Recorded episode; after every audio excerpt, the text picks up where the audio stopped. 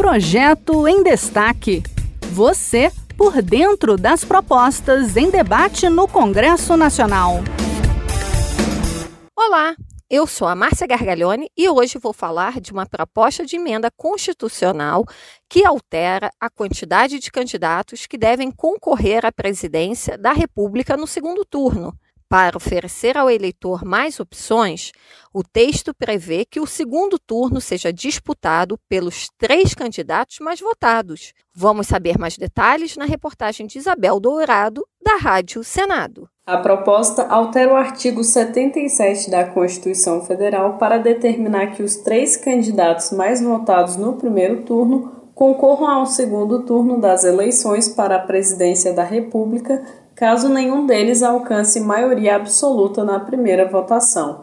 O autor do projeto é o senador Oriovisto Guimarães, do Podemos do Paraná.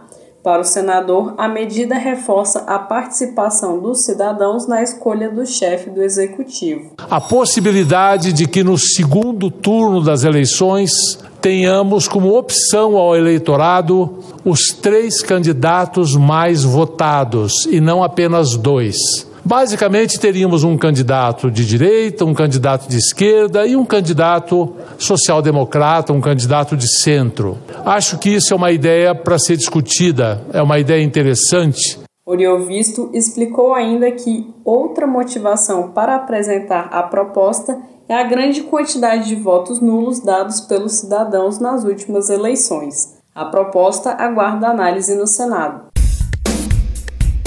Esse foi o projeto em destaque. A cada edição, a gente traz uma proposta em análise no Congresso Nacional.